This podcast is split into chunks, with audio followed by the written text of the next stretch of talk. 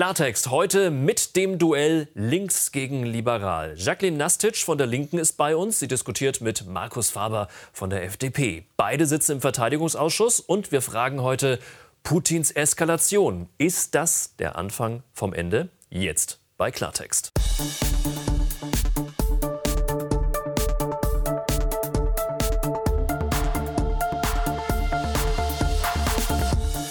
Schön, dass Sie bei uns sind. Ganz herzlich willkommen. Ich freue mich mit meinen beiden Gästen auf die nächste Dreiviertelstunde Diskussion. Es ist höchste Zeit für eine diplomatische Offensive, sagt linken Abgeordnete Jacqueline Nastic. Sie sitzt im Verteidigungsausschuss des Bundestages und sie gilt als erklärte Unterstützerin auch von Sarah Wagenknecht, die ja mit ihrer Haltung zum Ukraine-Krieg oft gar nicht so auf Parteilinie ist. Jacqueline Nastic, schön, dass Sie da sind. Herzlich willkommen. Vielen Dank. Lasst uns Moral nicht nur in Reden nachweisen, sondern in Panzerstahl umsetzen. Diese martialischen Worte stammen von FDP-Verteidigungspolitiker Markus Faber. Er sieht momentan noch keine Chance für Verhandlungen mit Putin. Schön, dass Sie bei uns sind. Markus Faber, herzlich willkommen. Dankeschön. Ja, nach sieben Monaten Krieg beginnt nun eine neue Phase. Und die entscheidende Frage ist, wie reagiert Deutschland? Die jüngsten Entscheidungen der russischen Regierung sind ein Akt der Verzweiflung. Russland kann diesen verbrecherischen Krieg nicht gewinnen. Ein Akt der Verzweiflung? Ist Russlands Präsident wirklich in Bedrängnis? Mit einer sogenannten Teilmobilmachung holt er 300.000 russische Soldaten aus der Reserve und schickt sie als Verstärkung an die Front. Dann die Abstimmungen im Osten und Süden der Ukraine über einen Anschluss der besetzten Regionen an Russland mit durchsichtigen Wahlurnen und ohne unabhängige Wahlbeobachter. Und Putin droht dem Westen erneut mit Atomwaffen. Wenn die territoriale Integrität unseres Landes bedroht wird, werden wir zum Schutz Russlands und unseres Volkes unbedingt alle zur Verfügung stehenden Mittel nutzen. Das ist kein Bluff. Wenn einer betonen muss, das ist kein Bluff, dann ist es wahrscheinlich einer. Atomwaffen sind heute nicht mehr zur Kriegführung geeignet, wohl zur Abschreckung gegen einen Atomschlag einer anderen Nation und zur Erpressung, wenn man sich erpressen lässt. Und da kann ich nur sagen, Nerven behalten, das sind leere Drohungen. Ja, Frau Nastic, sind das alles nur leere Drohungen? Ich wäre da vorsichtig. Niemand hat auch wirklich so angenommen, dass es überhaupt zu diesem Krieg kommen könnte. Das hat man ja auch lange, ähm, ich sag mal, ähm, nicht in Betracht gezogen und es ist passiert. Und wir sehen ja durch die Teilmobilisierung, durch die Entwicklung, dass es durchaus verschiedene Eskalationsstufen gibt und geben kann. Und ich würde das nicht unbedingt auch in großer Verantwortung äh, als eine leere Drohung einfach abtun. Das heißt, Sie haben die Sorge, dass Putin Atomwaffen einsetzt? ich hoffe, es kommt nicht dazu. Mhm. Man muss auch alles dafür tun, dass es nicht dazu kommt. Und wenn wir darüber äh, nachdenken und uns anschauen, wie die aktive Politik Deutschlands äh, oder der Europäischen Union und der USA sind, bis hin zu Großbritannien, dass die einzige Antwort im Prinzip äh, nur Waffenlieferungen sind, ähm, ist das ein bisschen wenig. Und deswegen bin ich froh, dass es auch andere Länder gibt, die versuchen, wenigstens zu vermitteln. Herr Faber, Putin droht dem Westen ganz unverhohlen mit Atomwaffen. Wie schätzen Sie das ein? Wie gefährlich ist die Lage, dass er es tatsächlich tut? Ich glaube, General Wittmann hat es vernünftig zusammengefasst. Das ist eine Drohung, das ist der Versuch einer Erpressung. Ähm, das, dem sollte man nicht nachgeben. Militärisch haben Atomwaffen heute keinen Wert. Sie sind Drohpotenzial. Ich würde nicht ausschließen, dass Putin vielleicht, um das zu hinterlegen, eine Atomwaffe außerhalb von bewohntem Gebiet einsetzt, um das um das nachzuversetzen. Das wäre, glaube ich, schon der nächste Sprung. Aber die in einem militärischen Konflikt zur Landnahme einzusetzen, das ähm, ist nicht sinnvoll. Und er hat sich bisher, was militärische Dinge angeht, als sehr rationaler Akteur bewiesen. Also Sie sehen das eher gelassen? Gelassen würde ich in diesem Zusammenhang gar nicht sehen. Ähm, aber wir sind an einem Punkt, wo Putin den Krieg erklärt hat, die Invasionstruppen in der Ukraine einmarschiert sind. Und da ist es eben jetzt unsere Aufgabe, den Überfallenen zu helfen. Das ist eine ernste Aufgabe aber die muss man dann eben auch beherzt angehen. Aber schauen wir mal auf die aktuelle Lage. Wir haben jetzt die Abstimmungen in den besetzten Gebieten. Die Menschen mussten in den vergangenen Tagen entscheiden, ob sie Russland äh, beitreten wollen. Es gibt die Teilmobilmachung äh, mit 300.000 Soldaten, die Putin einzieht. Russen fliehen inzwischen aus dem Land. Eine Viertelmillion äh, Männer, glaubt man, die eingezogen werden sollten, sind schon geflohen. Äh, Sie haben, Frau Nastic, schon früh vor so einer Eskalation gewarnt. Sehen Sie sich da jetzt ein Stück weit bestätigt? Ich wünschte, es wäre nicht so, mhm. aber es ist ja eine Tatsache. Und äh, alleine zu unterschätzen, welche Mobilisierungsfähigkeiten Russland hat, unabhängig dessen, dass die Menschen jetzt völlig zu Recht fliehen äh, und eben nicht äh, sich am Krieg beteiligen wollen, ist es so, dass Russland alleine eine, äh, eine, eine Armee hat mit 1,15 Millionen äh, Militärangehörigen und 25 Millionen Reservisten. Das heißt, es gibt äh, sehr viel Luft nach oben und äh, ich finde, man hat sehr lange sich darauf ausgeruht zu denken, dass das, was bis jetzt passierte, äh, ja, also im Prinzip das höchste Stadium war. Und da gibt es in der Entwicklungsspirale doch deutlich noch mehr Entwicklungspotenzial. Und davor fürchte ich mich. Und ich glaube, da muss man auch alles dafür tun, dass es nicht so weit kommt, dass es sich noch weiter aufschaukelt. Und ich glaube, da sind manche Handlungen auch ähm, aus der Sicht Deutschlands und äh, der Europäischen Union nicht immer klug. Zum Beispiel? Naja, also einerseits ist es so, dass man sagt, man möchte nicht Kriegspartei sein. Mhm. Andererseits, und das hat der wissenschaftliche Dienst des Bundestages mir an einem Gutachten bestätigt, liefert man nicht nur Waffen und möchte man nicht nur immer noch schwerere Waffen liefern, bis hin zu Kampfpanzern, sondern bildet auch ukrainische Soldaten auf dem deutschen Boden aus. Man möchte mir seit Monaten nicht darauf antworten, wer da eigentlich ausgebildet wird. Die Bundesregierung sagt ja, sie wüsste es nicht genau. Ich finde es sehr interessant, dass man fremde Soldaten auf, im eigenen Land hat und gar nicht weiß, wer das ist. Und dass man eben in dieser Eskalation Eskalationsspirale sich immer weiter daran beteiligt, dass man am Ende vielleicht sogar Ziel werden könnte in diesem schrecklichen Krieg. Also ich glaube, da muss man ein bisschen abschichten. Also zum einen, dass man in der Bundes als ukrainische Soldaten nicht in der Bundestagsdrucksache namentlich und am besten noch mit Hausadresse genannt werden wollen, ist, glaube ich, nachvollziehbar. Denn natürlich haben Kollege, wir als, nicht, Abgeordnete, genau. als Abgeordnete zum Beispiel die Möglichkeit gehabt, auch in Ida Oberstein uns anzuschauen, wie ukrainische Soldaten dort ausgebildet werden. Es gibt übrigens auch Drohnen, die dort äh, illegale Überflüge machen. Das ist jetzt also kein Geheimunterfangen, dass wir dort ausbilden. Großbritannien hat ja das Ziel, also jedes Quartal 10.000 ukrainische ähm, Soldaten auszubilden. Ich war selber in einer Kaserne in Litauen, wo ausgebildet wird. Das mhm. machen sehr viele NATO-Staaten, sehr viele andere Staaten, die die Ukraine über. Äh, aber Frau Nastic meint ja auf wollen. deutschem Boden. Das ist ja Ihr Kritikpunkt. Ja, aber Litauen, Großbritannien, Polen äh, sind deswegen auch keine Kriegspartei geworden. Und deswegen werden wir das auch nicht. Das ist das Gute. Man wird im Völkerrecht Kriegspartei, wenn man selber mit Streitkräften unter dem eigenen Kommando an Kampfhandlungen teilnimmt. Das hat hier niemand vor. Dementsprechend werden wir auch keine Kriegspartei. Und zu dem Eskalationsszenario möchte ich noch kurz anmerken. Glücklicherweise Glücklicherweise sehen wir ja, dass äh, die russische Föderation an enge Grenzen kommt, was die Ausrüstung ihrer Streitkräfte angeht. Die kommen mit Panzern aus den 60er, 70er Jahren. Und auch bei der Mobilmachung jetzt ist ja schon zu sehen, dass die ersten äh, am Gefechtsfeld ankommen, ohne jegliche Ausbildung, mit Ausrüstung aus Sowjetzeiten. Da will ich mal sehen, wie das aussehen soll und in welcher Geschwindigkeit man da Hunderttausende ähm, Russen im wehrfähigen Alter an die Front bringen kann. Ja, aber vielleicht um ein bisschen einiges klarzustellen. Der wissenschaftliche Dienst des Bundestages hat mir das ja so bestätigt, dass man die, äh, den gesicherten Bereich der Nichtkriegsführung verlassen würde, wenn man zusätzlich zu den Waffenlieferungen eben auch äh, ausbildet auf deutschem Boden. Aber ich muss auch eines ganz klar festhalten nicht nur der wissenschaftliche Dienst oder unsere Äußerungen hier ähm, grenzen das ein. Putin selbst hat gesagt, wer mit Waffen beliefert, wer sich einmischt. Und wir wissen ja, es gibt eine Aufklärung durch NATO, durch USA und so weiter, große Hilfe auch im digitalen Bereich. Äh, also das entscheidet am Ende Putin, wenn er sagt, ihr seid doch Kriegspartei durch vielleicht gezielte also Angriffe. Also, da können wir ja beide lange darüber reden, aber das wäre dann der Fakt. Also die Auslegung des Völkerrechts lasse ich mir nicht vom Diktator im Kreml vorschreiben. Da gibt es zum Glück noch ein paar andere Institutionen. Und deswegen sind wir, glaube ich, gut beraten. Deswegen sind wir, glaube ich, gut beraten, als Demokratie nicht solchen Erpressungsszenarien zu unterliegen. Wir haben ja, glaube ich, beim, bei der Kriegserklärung Putins an die Ukraine gesehen, dass da auch schon die Drohung war. Und wenn hier nach dem Motto nur eine Patrone an die Ukraine geliefert wird, dann passiert aber XY. Und dann haben wir das gemacht. Dann haben das alle Verbündeten getan, alle Demokratien in Europa.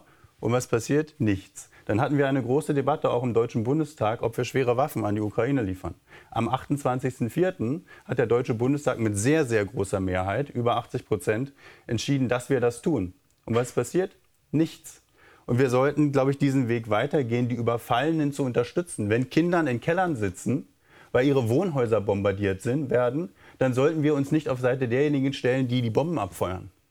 Äh, da gebe ich Ihnen recht, aber dann sind Sie ganz schön doppelzüngig, weil wenn wir uns anschauen, dass seit Jahren die Türkei einen völkerrechtswidrigen Angriffskrieg im Norden Syriens gegen die Kurden führt, völkerrechtswidrig, und das ist ja ein NATO-Bündnispartner, da ist die Bundesregierung, da sind Sie als Fraktion sehr leise dazu. Und da wundern wir uns doch als Linke, wieso kam da nie die Forderung für ein Selbstverteidigungsrecht oder für Waffenlieferung? In beiden Fällen würden wir es als Linke übrigens ablehnen. Aber bleiben wir, bleiben wir, wir mal bei. Beim, wir haben doch gerade in dem Fall auch die Kurden Nein. unterstützt. Und ich bin das auch. Aber lassen Sie uns mal beim Ukraine-Krieg bleiben ähm, und jetzt äh, nicht nach Syrien abschweifen, wo es auch ähm, schwere kriegerische Auseinandersetzungen gibt. Keine Frage, aber es geht ja um den Ukraine-Krieg heute und inwieweit äh, hier eine weitere Eskalation droht oder vielleicht ist sie auch schon da. Vielleicht gucken wir mal auf ganz konkret auf diese Referenten, diese Abstimmungen in diesen besetzten Gebieten. In vier Regionen der Ukraine mussten die Menschen in den vergangenen Tagen eben abstimmen, ob sie Russland beitreten wollen.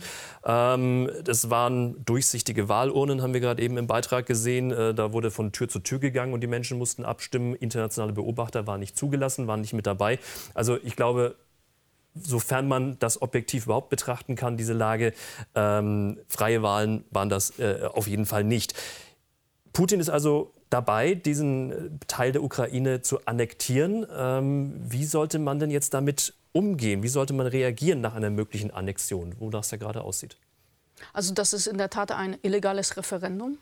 Es ist mhm. auch ein Bruch mit der ukrainischen Verfassung und äh, natürlich auch nicht anerkennen. Das Problem wird ja sein, da sind wir uns sehr wahrscheinlich auch einig, dass Russland nach, nach diesem Referendum sagt, das äh, wird jetzt eben angeschlossen an mhm. Russland und alle, die dann im Bereich äh, der Ostukraine Krieg führen, würden damit auch Russland angreifen. Und das ist natürlich nochmal eine weitere Eskalation, die sehr gefährlich ist. Wie sollte man jetzt reagieren? Wie sollte man also, damit umgehen? Also ist natürlich nicht anzuerkennen, kann, das eine? Ja, natürlich ja. nicht. Ähm, aber auch sehr versuchen weiterhin, da sagen wir als Linke, weiter Diplomatie, eben diplomatische Wege auf allen Wegen versuchen ähm, ja, einzugehen. China hat es jetzt angeboten nach der Teilmobilisierung und der Abhalt, also nach der Ankündigung der Teilmobilisierung. Ich glaube, das muss man sehr ernst nehmen und diejenigen, mit denen China noch einigermaßen, also Russland noch einigermaßen Kontakte pflegt, wie China, wie Indien oder auch die Türkei, ähm, sollte man dringend versuchen, auch über Vermittlerinnen eben äh, Einfluss zu nehmen, weil das eben ein gefährlicher Moment ist. Wir kommen gleich noch auf das Thema Diplomatie ein bisschen genauer zu sprechen, aber ich würde ganz gerne von Herrn äh, Faber noch wissen, würden Sie, wenn die Annexion durchgeführt wird tatsächlich äh, von Putin, würden Sie noch weiterhin auch Waffen in dann demnach künftig russisches Gebiet liefern, damit die Ukraine dort kämpfen kann? Das Gebiet, das Gebiet bleibt ja ukrainisch. Äh, da kann man aus russischer Sicht solche nicht. Scheinreferenten ja. abhalten, wie man will. Ich, ich, selber komme aus der ehemaligen DDR. Äh, da wissen wir ja, wie man das mit, mit, Wahlen so ist, wenn man von Haustür zu Haustür ja. geht. In dem Fall mit vorgehaltener Pistole. Ähm, das ist eine Farce. Ähm, die UN-Vollversammlung wird äh, ein, über einen Antrag entscheiden, der diese Scheinreferenten missbilligt. Und da, der wird, glaube ich, eine sehr, sehr große Mehrheit finden. Wie auch Aber wird das Putin akzeptieren? Das ist mir herzlich egal. Also ob der Diktator im Kreml, wenn, der kann sich jetzt auch im Kreis drehen und sagen, dass jetzt demnächst auch Georgien wieder zu Russland gehört. Trotzdem muss ich das ja nicht akzeptieren sondern wir sollten hier schon internationales Recht auch anwenden. Mhm. Und wenn zum Beispiel der Körper, der am ehesten noch dafür eine rechtliche Grundlage hat, nämlich die UN-Vollversammlung, die Versammlung aller Nationen der Welt, ein solches Verfahren missbilligt, dann sollten wir, glaube ich, diese Rechtsauffassung auch teilen in Deutschland. Aber da ist ja wieder die Frage, das hat Frau Nastic ja gerade eben auch angesprochen, äh, wie wird das von Putin aufgefasst? Sie sagen, es ist Ihnen egal, aber wie wird er reagieren vor allem Sie, auch? Putin hat sich komplett verkalkuliert. Er war der Meinung, dass er innerhalb von sieben Tagen die Ukraine platt macht, die ukrainische Regierung ausschaltet, Kiew einnimmt und das als Vasallenstaat installieren kann. Wir sind jetzt sieben Monate später. Auch sein Plan B, die Ukraine am Dnepr zu teilen, ist gescheitert. Die Teilmobilmachung ist ein Eingeständnis dieses Scheiterns. Er versucht jetzt die Frontlinie zu halten. Die Ukrainer machen täglich Geländegewinne. Auch in diesen Teilrepubliken, wo gerade diese Scheinreferenten stattfinden, denn die, auch die sind ja nicht komplett durch äh, die Invasionstruppen besetzt. Mhm. Das heißt, ihm entgleitet komplett das Heft des Handelns und auch diese Scheinreferenten sind ein weiteres Indiz dafür. Wie sehen Sie das, Frau Nastic? Ein bisschen anders. Also, dass Putin äh, den Plan hatte oder er und seine Freunde im Kreml innerhalb von sieben Tagen die gesamte Ukraine einzunehmen. Also das sehe ich nicht so. Ich weiß auch nicht, der wie Luftraum, Sie zu Der Luftraum war bis 2. März gesperrt. Ja, aber wie Sie zu dieser These kommen, also alleine die Mobilmachung, die militärische, hätte das gar nicht hergegeben. Und man, man hat das ja ziemlich schnell auch gesehen, dass ja also mit der Mobilmachung, die bis jetzt stattgefunden hat, es unmöglich gewesen wäre, die gesamte Ukraine einzunehmen und äh, geschweige denn äh, über längeren Zeitraum zu halten. Also ich denke gegen wen? Wenn jeder wieder. Ja, aber Sie haben ja gerade gesagt, er hatte den Plan, innerhalb von sieben Tagen die ja. gesamte Ukraine einzunehmen. Er hat den ukrainischen Luftraum für sieben Tage, vom 24.02. bis äh, 2.3. Und daran gesperrt. alleine erkennen Sie, dass die gesamte Ukraine das war, eingenommen Das war der Plan. Sollte. Und wenn jeglicher Widerstand gebrochen ist, warum denn auch nicht? Es hat ja für ihn in anderen Beispielen auch schon gut äh, funktioniert. Wenn ich an die vielen anderen Kriege äh, erinnere, die Putin begonnen hat. Tschetschenien I, Tschetschenien II, Georgien, das Engagement in Syrien, der Überfall auf die Krim. Ist ja nicht der erste Krieg, den Putin begonnen hat. Ja, aber ich muss auch sagen, spätestens 1999 hat die damalige Bundesregierung und die nachfolgenden, die ja mittlerweile seit äh, mehr als zwei Jahrzehnten ähm, einen ohne UN-Mandat äh, Bundeswehreinsatz im Kosovo fortführen, äh, hat man ihnen selbst die besten Ausreden zu Völkerrechtsbrüchen, auf die er sich mittlerweile ja auch beruft, äh, die Abspaltung, die völkerrechtswidrige Abspaltung des Kosovos, äh, nutzt er auch als Erklärung dafür. Der Westen macht das ja auch in verschiedenen Gebieten. Übrigens auch im Irak der, der, der Angriffskrieg der NATO und äh, in Libyen Teilen der NATO, wo Gott sei Dank damals unter einem vernünftigen Außenminister Deutschland nicht eingestiegen ist. Aber es zieht sich durch die Geschichte, nicht nur durch die Geschichte Putins, sondern auch leider der NATO, dass man selber ständig ständig internationales Recht, auf das Sie ja gerade pochen und das Völkerrecht selbst bricht. Frau Nassitz, sind Sie der Meinung, dass Putin für Angriffe auf Nachbarländer irgendeine rechtliche Begründung braucht? Oder hat er nicht gerade bei der Ukraine nachgewiesen, Nein, Sie dass er die nicht das braucht? ja die ganze Zeit ja, rechtlich wir, über, wir überfallen aber auch nicht unsere Nachbarländer. Das ist zum Glück schon eine Weile her und ich möchte auch, dass es dabei bleibt. Und deswegen haben nur, wir gerade eine große Verantwortung, friedensstiftend zu wirken. Gerade ja. Deutschland mit seiner Geschichte. Sehr gerne. Nicht in die Kriegslogik nur, zu verfallen, mhm. sondern eher sich für Diplomatie einzusetzen, für Vermittlung. Ich glaube, gerade Deutschland hat diese Verantwortung dafür mit seiner Geschichte einzustehen. Und ich fände es auch klug, politisch klug und historisch Und genau deshalb, genau deshalb fand ich es richtig, dass so viele Staatschefs im Dezember und Januar nach Moskau gereist sind und das versucht haben. Deswegen war das dort richtig. Das Problem ist nur, für Frieden brauchen Sie immer zwei Seiten. Für Krieg brauchen Sie nur eine. Und diese eine Seite sitzt im Kreml und hat den Frieden beendet durch eine Kriegserklärung. Und das ist ja die Frage, die in den letzten Wochen und Monaten immer wieder oft gestellt wird. Ist äh, Putin überhaupt zurechnungsfähig? Ähm, Ihre Parteifreundin Sarah Wagenknecht hält ja Putin nicht für irrational, sondern sogar eher im Recht, da er sich ja gegen einen Wirtschaftskrieg des Westens wehrt. So hat sie sich neulich im Bundestag geäußert. Wir können es mal angucken vielleicht. Das größte Problem ist Ihre grandiose Idee, einen beispiellosen Wirtschaftskrieg gegen unseren wichtigsten Energielieferanten vom Zaun zu brechen. Ja, natürlich ist der Krieg in der Ukraine ein Verbrechen. Natürlich ist der Krieg in der Ukraine ein Verbrechen. Aber die Vorstellung, die Vorstellung, dass wir Putin dadurch bestrafen, dass wir Millionen Familien in Deutschland in die Armut stürzen und dass wir unsere Industrie zerstören, während Gazprom Rekordgewinne macht. Ja, wie bescheuert ist das denn? Preiswerte Energie ist die wichtigste Existenzbedingung unserer Industrie. Ich zitiere, wie bescheuert ist das denn? Pflichten Sie ihr bei? Äh, ja, ich will nur anmerken, sie ist nicht die Einzige, die von einem Wirtschaftskrieg spricht. Das hat Herr Habeck ja schon im März diesen Jahres getan. Aber Frau also sie ist nicht die Erfinderin sagt, dieser Bezeichnung. Man hätte ihn vom Zaun gebrochen. Die Ampelkoalition hätte ihn vom Zaun gebrochen, den Wirtschaftskrieg. Das war ja der Vorwurf. Also einen, ich sag mal, Wirtschaftskonflikt gibt es ja schon seit längerem. Und seit Beginn dieses völkerrechtswidrigen, schlimmen Angriffskrieges äh, Russlands gegen die Ukraine sind nochmal Sanktionspakete, mittlerweile mhm. sieben, aufgeschraubt worden. Und man eskaliert. Und das Problem ist tatsächlich, dass Deutschland und die gesamte Industrie und Millionen Arbeitsplätze davon abhängen, von den Gaslieferungen. Und man hat natürlich mit diesen Sanktionen sich ins eigene Fleisch geschnitten. Das muss man ja so sagen. Nicht ohne Grund protestieren viele Menschen und nicht ohne Grund haben sehr viele Menschen berechtigte Sorge, wie sie äh, am Monatsende die Rechnung bezahlen. Es geht ja schon mit der in hohen Inflation, mit den Lebenshaltungskosten und jetzt zusätzlich die steigenden Energiepreise. Und die sind natürlich mit besonders jetzt verursacht durch diesen Krieg. Mhm. Wenn man sich jetzt das Thema Sanktionen anschaut, ähm, wir haben gehört, die Menschen äh, in Deutschland müssen viel mehr bezahlen für ihre Energie. Nur einer, einer der Punkte, Inflation, Lieferketten sind unterbrochen und, und, und. Also das alles, was es so nach sich zieht. Diese Sanktionen, sagen Sie, ähm, das was wert? Muss ich, glaube ich, zuerst mal anschauen, worauf haben wir Sanktionen. Wir haben zum Beispiel Sanktionen auf Hochtechnologie, auf Chips. Ich war mit dem Staatsanwalt von Harkiv diesen Sommer in Harkiv auf dem Sammer Raketenfriedhof, mhm. wo die Raketen gesammelt werden, die in Harkiv täglich, statt von der Größe Münchens, täglich äh, ein Wohnviertel einschlagen. Und für diese Raketen brauchen sie Chips.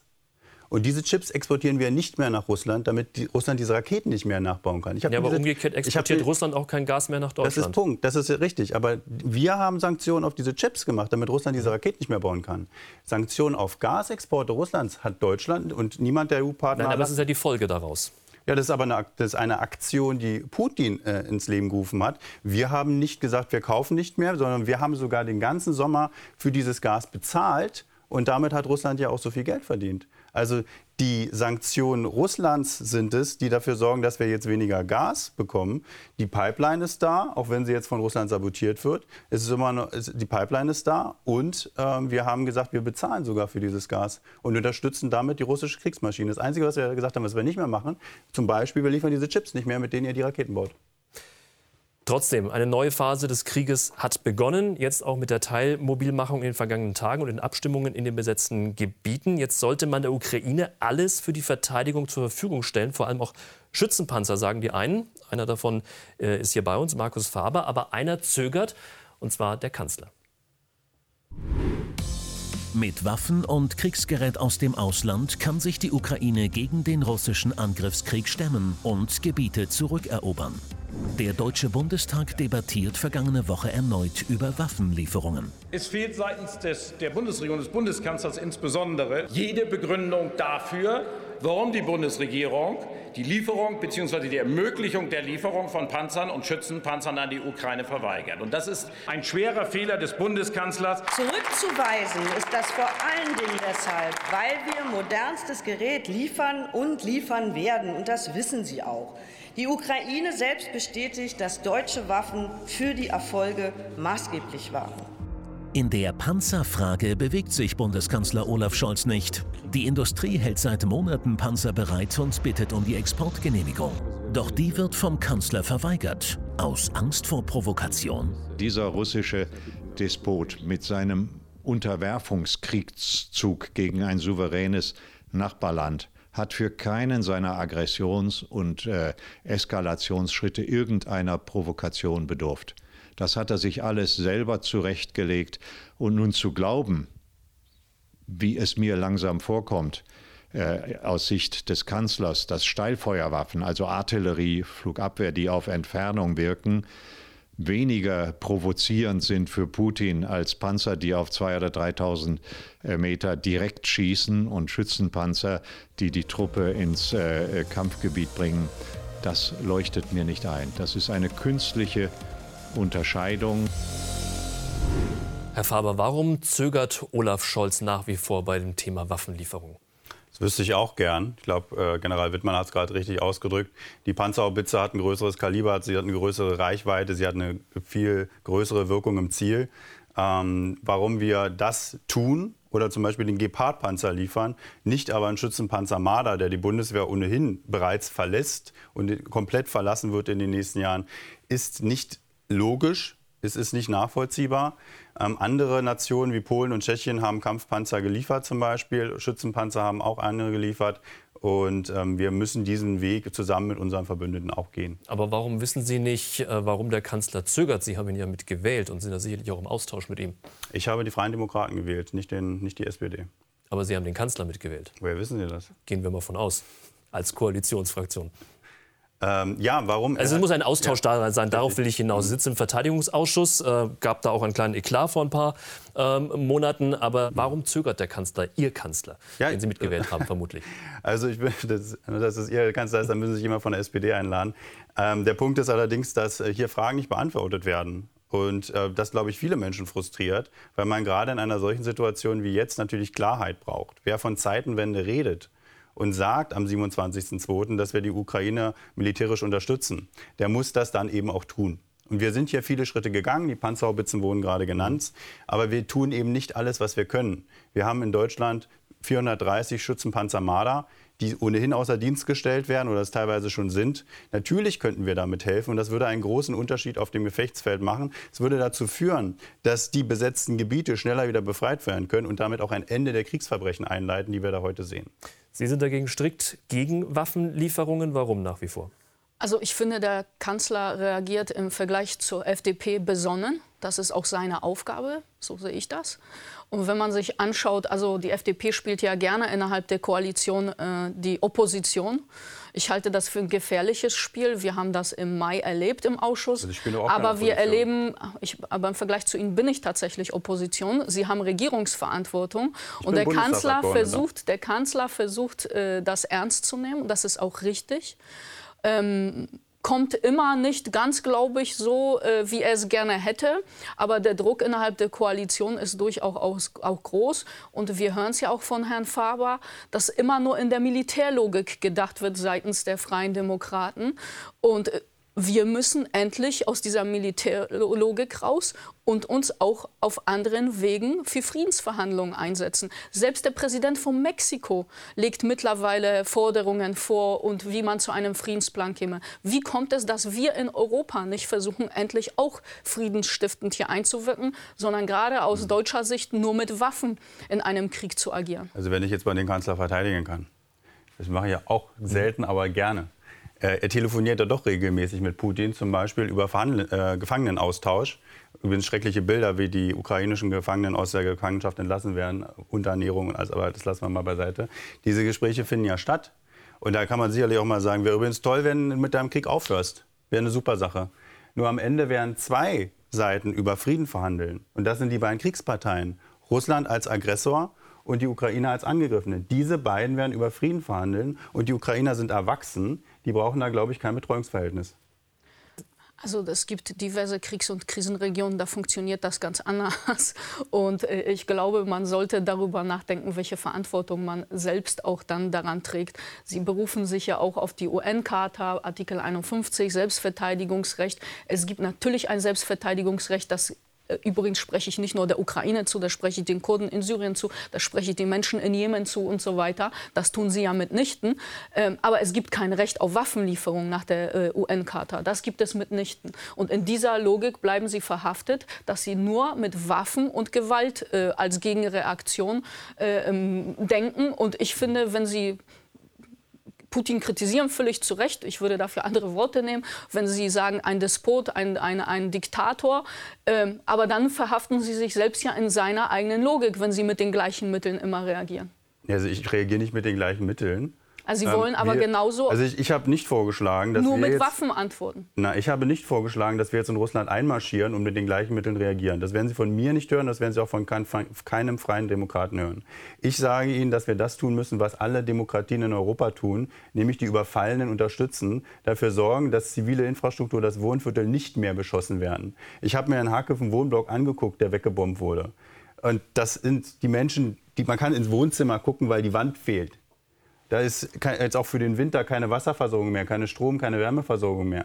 Und dann zu sagen, also da muss man jetzt mal halblang machen und den Menschen jetzt äh, Waffen zu geben, damit sie sich gegen Aber den Überfall verteidigen können. Aber das eine widerspricht dem anderen dann nicht. Sie leugnen ja, als, also sie, sie ignorieren das, dass man auch nicht redet. Und es geht nicht nur um die Telefonate, und das finde ich richtig, zwischen äh, Herrn Scholz und Putin, sondern es geht darum, mit China zu reden, mit Indien zu reden, mhm. mit der Türkei zu reden. Und wir sehen ja, dass es Erfolge gab, unter anderem Gefangenenaustausch, den Sie angesprochen haben. Aber wie stellen Sie sich das denn vor? Soll es einen, einen, einen, runden Tisch geben und da sitzt auf der einen Seite Putin, auf der anderen Seite ähm, Zelensky, dazwischen Olaf Scholz, die Türkei ist noch mit dabei, die Chinesen sind noch mit dabei und dann wird ein paar Tage gesprochen und dann ist es erledigt? Oder wie, soll, wie muss man sich das vorstellen? Diplomatie, das klingt immer so groß. Naja, also als erstes würde ich empfehlen, dass man vielleicht mit dem chinesischen Präsidenten länger spricht, welche Möglichkeiten es da gibt. Aushorcht, dass er bei Putin nachfragt, was er sich vorstellen könnte, dass Herr Scholz bei Herrn Zelensky nachfragt. Also man muss ja versuchen, einfach erstmal zu vermitteln nochmal. Und zwar viel intensiver, als es bis jetzt passiert ist. Und es gab ja äh, vor dem Krieg Krieg einige Tage ja auch, war Herr Scholz ja auch zu Besuch in Russland, Erfolge und die wurden unter anderem von Großbritannien gestoppt und danach begann der Krieg. Also ich, um mal vielleicht eine positive Botschaft zu setzen an diesem Punkt. Die militärischen Erfolge der Ukraine setzen Russland so stark unter Druck militärisch. Die Teilmobilmachung wird erst in Wochen und Monaten ihre volle Wirkung erzeugen dass, glaube ich, mit dieser Teilmobilmachung, mit dem Versuch, die jetzige Frontlinie zu halten, was den russischen Angriffstruppen nicht, nicht wirklich funktioniert, wird, glaube ich, auch in einigen Wochen und Monaten, habe ich zumindest die Hoffnung, ein Gesprächsangebot vom Kreml an die ukrainische Seite erfolgen. Danach, dass man nach diesem eskalativen Moment, das man jetzt gerade fährt, dann eben auch versucht, das, was man gewonnen hat, die Invasion, die man hat, die besetzten Gebiete zu halten. Denn das ist gerade die Herausforderung. Aber wenn Sie monatelang warten für diplomatische Gespräche, heißt ja. das, in diesen Monaten sterben weiterhin sinnlos Menschen. Nasic, die Ukrainerinnen und Ukrainer, mit denen ich gesprochen habe, in Deutschland, aber auch vor Ort, die würden sich doch sofort wünschen, dass die Invasionstruppen endlich abziehen und da damit der Krieg sofort dafür. Ist. Aber weswegen wollen Sie denn monatelang kurz, warten, dass man diplomatisch ich sage das Ihnen nur, ich, ich, sage Ihnen nur, bevor Sie mich unterbrochen haben, sage ich Ihnen, dass derjenige, der die Gespräche beendet hat, derjenige ist, der die Gespräche wieder aufnehmen muss. Und der sitzt nicht in Berlin, der sitzt auch nicht in Kiew, der sitzt in Moskau. Und wohin möchten Sie dann? Also Herr Zelensky sagt ja, also es muss einen kompletten Sieg Ukraines geben. Also alle wenn alle auf äh, ich sage mal, hundertprozentigen Maximalforderungen beharren, wird es nie zum Frieden kommen. Ich muss mich auch wundern, äh, das erwähnt man ja öffentlich kaum, aber es gibt ja Planungen der Bundesregierung, ähm, äh, Panzer zu liefern im Wert von 216 Millionen erst in zweieinhalb Jahren. Also heißt das, Sie planen, dass der Krieg noch so lange geht? Also wenn ein Unternehmen mit der Ukraine einen Vertrag abschließt, dann bin ich nicht derjenige, der das plant.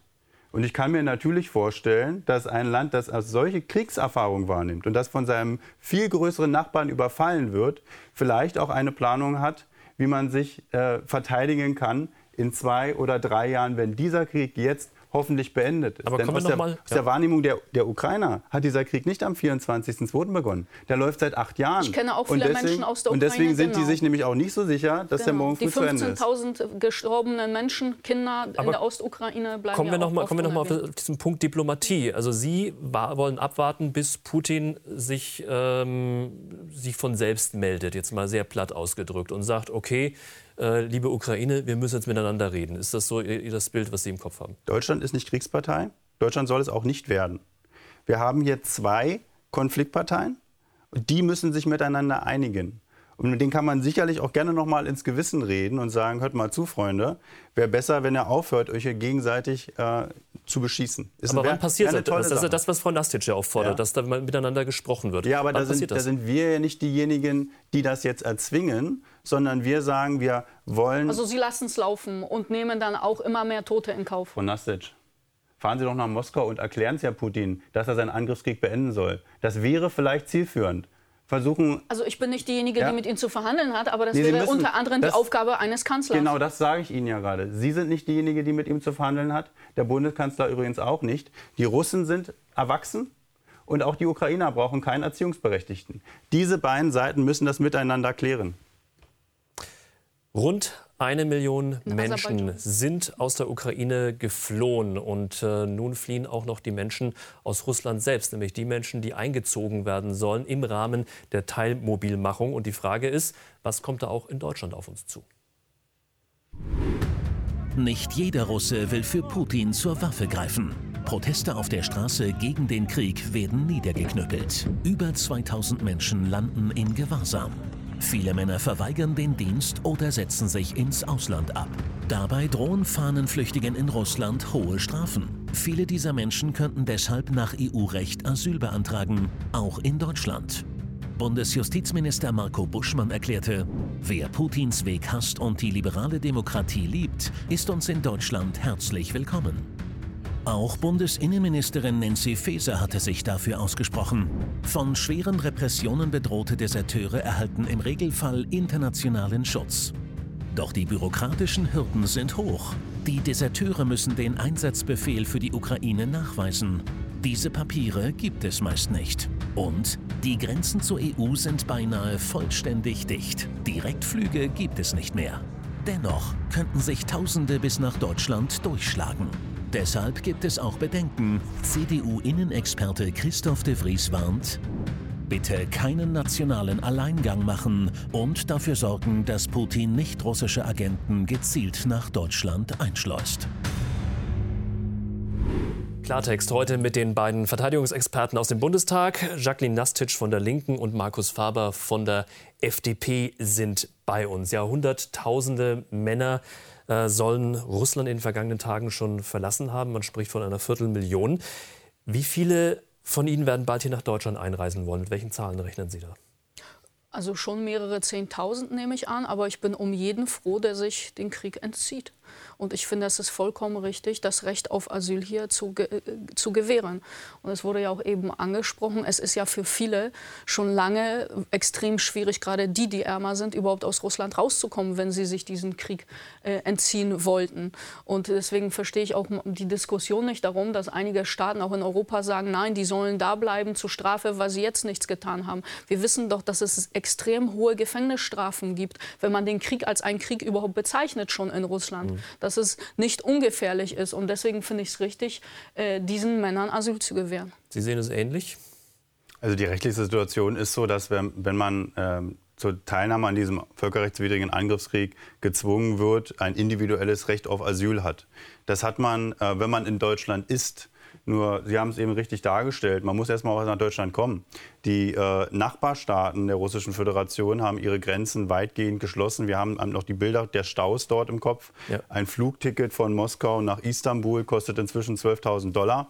Das heißt, der Großteil der russischen Bevölkerung kann sich dem nicht entziehen, was ihr Diktator dort tut. Und die Frage, die wir uns jetzt stellen müssen, ist, mit welchen Zahlen rechnen wir? Ich rechne dort mit deutlich niedrigeren Zahlen.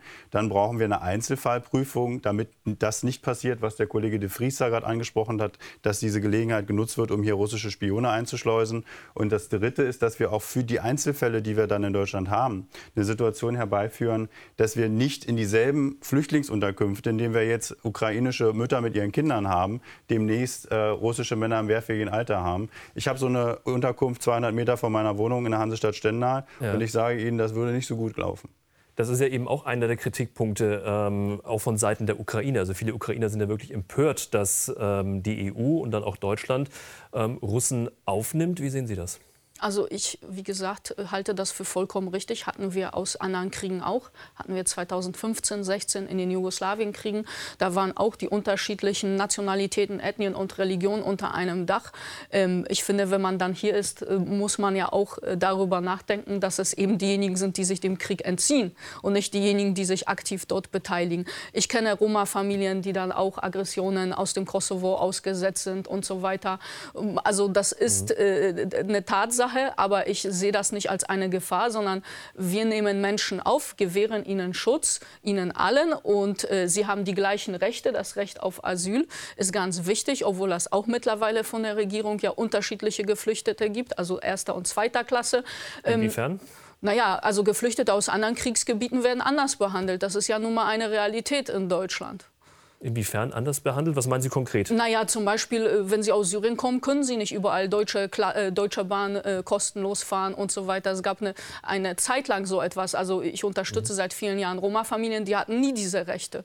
Das schürt ja auch innerhalb der geflüchteten Communities äh, Rivalitäten und auch Unmut. Aber wichtig in diesem Fall ist, dafür zu sorgen, dass die Menschen Schutz bekommen, sich diesen Krieg entziehen können. Übrigens auch äh, diejenigen, die keinen Kriegsdienst leisten wollen in der Ukraine. Davon gibt es ja auch auch nicht wenige, habe ich auch einige schon kennengelernt. Es gibt ein Recht auf Kriegsdienstverweigerung und äh, dazu stehen wir als Linke. Und jetzt ist ja genau dieser Fall, den ähm, Christoph de Vries äh, von der CDU gerade im Beitrag angesprochen hat.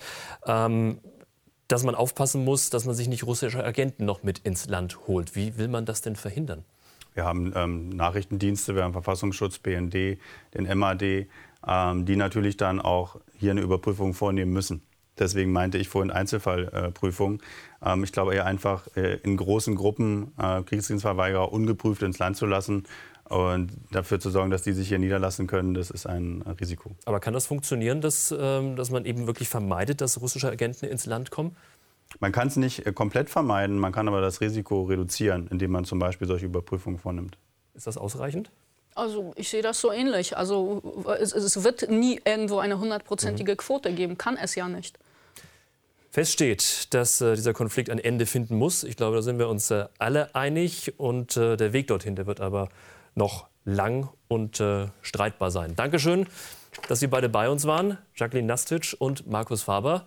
Vielen herzlichen Dank. Klartext war das für heute. Und ich freue mich mit Ihnen auf nächste Woche, 22.10 Uhr am Mittwochabend. Bis dahin, einen schönen Abend.